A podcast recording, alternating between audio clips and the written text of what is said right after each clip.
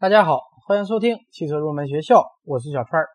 从今天这期节目开始，我们来给大家介绍新能源汽车的专题。因为大家一直以来都对新能源汽车的发展比较感兴趣，而且最近两年国家关于新能源汽车的发展也出台了很多新的政策。因此呢，在这个专题中，我会来给大家介绍一下目前新能源汽车的最新政策、技术和发展状况。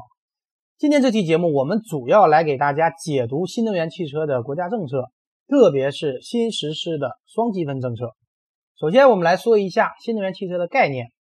如果从政策的角度来看，对于新能源汽车的界定，一直以来都是一个动态的概念，它随着汽车产业发展方向的变化而变化。从在用车辆的角度看，除汽油、燃油为燃料的汽车以外，都曾经被称之为新能源汽车。甚至目前在某些行业领域内仍然被称之为新能源汽车。而如果从技术角度看，新能源汽车是指采用非常规燃料作为动力来源，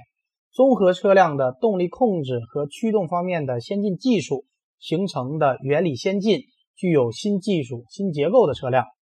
新能源汽车主要包括混合动力汽车 （HEV）、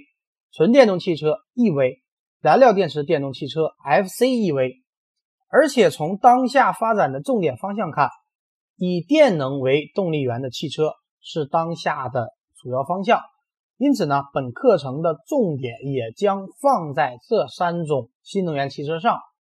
第一种混合动力汽车，它是指采用传统燃料的同时配以电动机，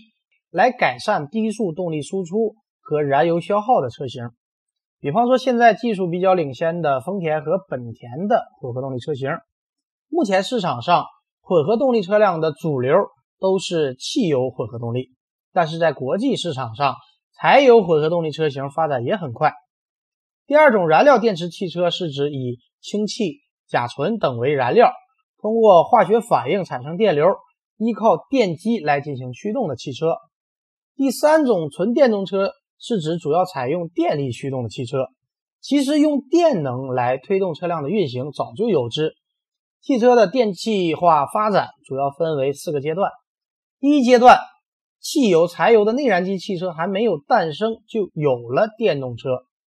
电动汽车诞生于1834年，比内燃机汽车早了半个多世纪。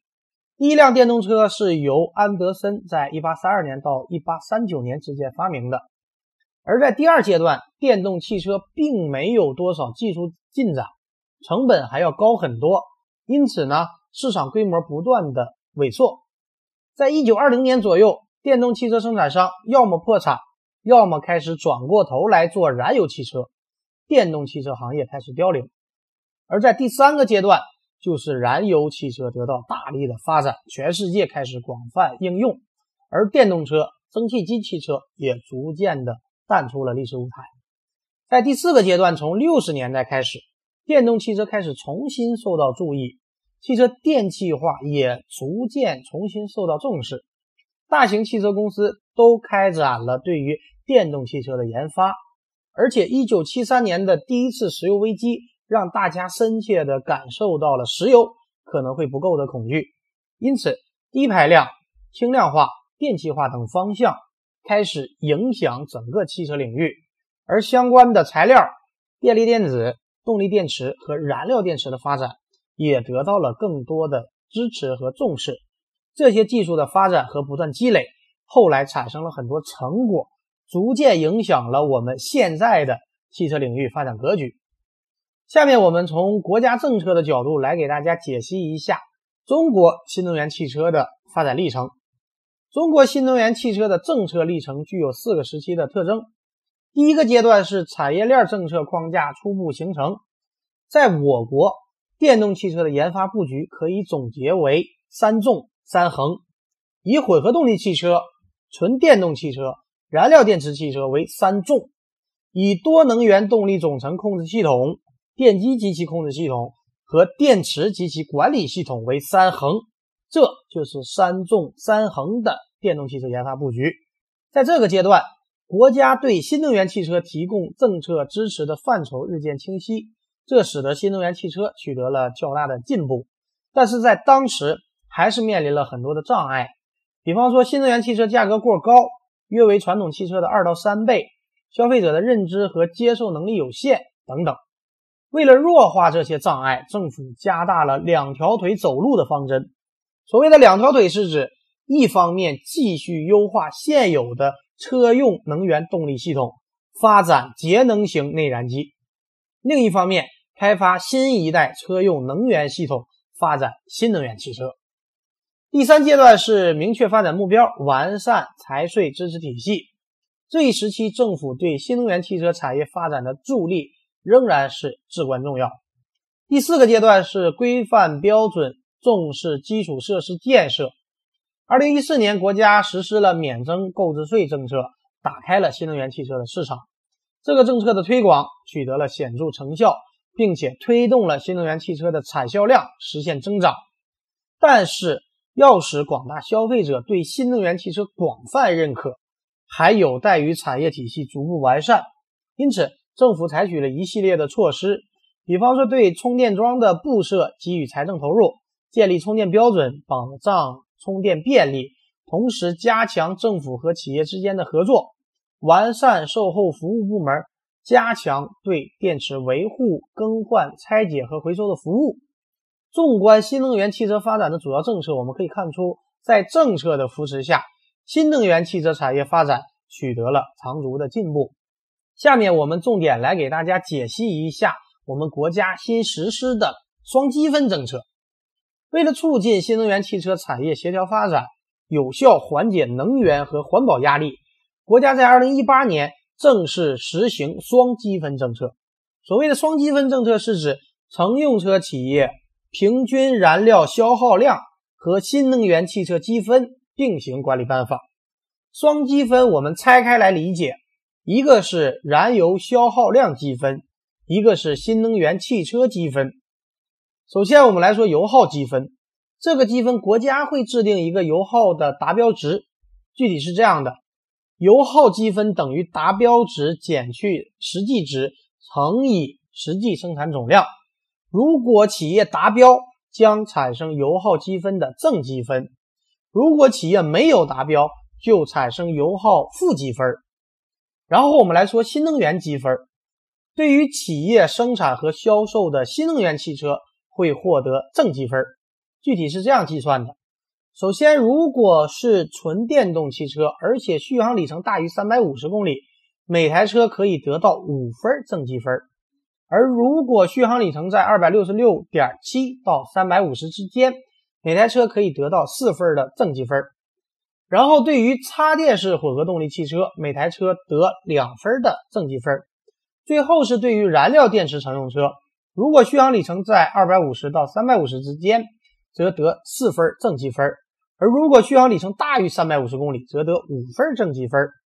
实际上，这个政策就是要求乘用车企业。需要生产或者进口一定比例的新能源汽车，具体的规定是要求年产量或进口量大于三万辆的传统乘用车企需要生产或者进口一定比例的新能源汽车。也就是说，对于车企，直观的要求是，你卖的传统燃油车越多，需要卖的新能源汽车就越多。双积分政策要求从二零一九年开始考核。要求在二零一九年的新能源积分所占比例为百分之十，二零二零年的积分所占比例为百分之十二，二零二零年以后的新能源比例要求由工信部另行公布。给大家举个具体的例子来说明一下，我们以大众为例，如果仅从新能源积分角度考虑，假设二零一九年大众中国作为一个整体，包括国产和进口燃油车产量为四百五十万台的话。那么，依据百分之十的新能源积分比例要求，大众中国所需要的新能源积分为四十五万分。而根据大众规划的近期纯电动车续航里程基本在三百公里左右，根据新能源积分标准，每辆车有四分来计算，那么大众中国至少需要生产十一点二五万台纯电动汽车才能满足基本的要求。那么，如果企业总的积分为负积分该怎么办呢？如果乘用车企业达不到比例要求，将产生新能源负积分，需要向其他企业购买新能源汽车正积分进行抵偿。双积分政策于二零一八年四月开始实施，二零一九年全面落地。这个政策是借鉴了美欧汽车企业平均燃料消耗量和新能源汽车管理法规的立法经验和做法，结合我国的实际提出来的。那么，这个政策会给中国的汽车市场带来哪些变化和影响呢？这里来给大家详细解读一下。其实，国家实行双积分政策，无非要实现两个目标：一个是实现节能降耗，一个是促进新能源汽车的发展。这个政策不仅对传统车企燃油车油耗降低做出了要求，而且对发展新能源汽车也提出了考核办法。我们知道，国家关于新能源汽车的补贴正在退坡，而采用双积分政策，可以通过对单个车企的双积分考核。引导汽车行业向新能源的方向进行发展。双积分政策表明，国家的管理思路从鼓励转换为强制。原先国家相继出台了一系列的新能源汽车政策体系，已形成了较为完善的扶持体系，但还是主要以鼓励为主的态度，使得国内汽车企业发展新能源的态度并不坚决。而在双积分政策当中，国家提出了节能减排的硬性要求，车企必须抓紧发展新能源，降低燃油车的产能。而中国汽车市场作为全球汽车产业最大的市场，政策的风吹草动自然是牵一发而动全身。业内人士统计，在中国市场销售的百分之九十八以上的汽车都将受到双积分政策的监督。依照双积分管理办法，国家对二零一八年的新能源积分不做考核，之所以从二零一九年开始实施，而不是二零一八年，是为了给车企留出时间。因为按照汽车行业规律，产业开发至少需要三年时间，而生产布局也需要一年以上。虽然二零一八年新能源乘用车积分不强制考核，但二零一九年度要达到百分之十的目标，对于不少车企而言，仍然是压力山大。从国内车企集团二零一八年一到八月的新能源积分情况来看，大部分车企达不到政策要求。在上汽、东风、一汽、长安、广汽、北汽等六大车企巨头中，上汽、东风、一汽、广汽的新能源积分占比都在百分之二以下，其中一汽最为堪忧，积分几乎为零。其他为新能源积分忧虑的还有福汽。长城、华晨汽车等等，这说明多数企业对新能源双积分政策的到来准备的并不充分，满足积分达标的难度很大。而国内车企应对双积分政策主要有三种方式：自主研发新能源、合资抱团和买分应急。我们以长城为例，长城由于传统燃油车的销量很大，所以它的积分压力也会比较大，因此也采取了一系列的应对政策。比方说，他收购了裕捷车业，成立领途汽车，专注于生产小型纯电动汽车，然后与宝马签订合资经营合同，成立光速汽车，共同开发新一代纯电动车，并且推出了自己的新能源品牌欧拉。而在我们自主品牌车企中，也有一部分企业，它的积分占比较高，比方说比亚迪、北汽新能源、吉利、江淮、众泰和奇瑞都超过了百分之十五。总结来讲，双积分政策将颠覆现有汽车企业，对当前燃油机市场的销量龙头来说，将是一个巨大的考验。市场格局可能会重新划分，相关从业人员也将从企业整体布局考虑，在提高新能源利用率和降低油耗和排放水平上进行努力。好的，以上就是本期节目的全部内容，感谢大家收听今天的汽车入门学校，我们下期节目再会。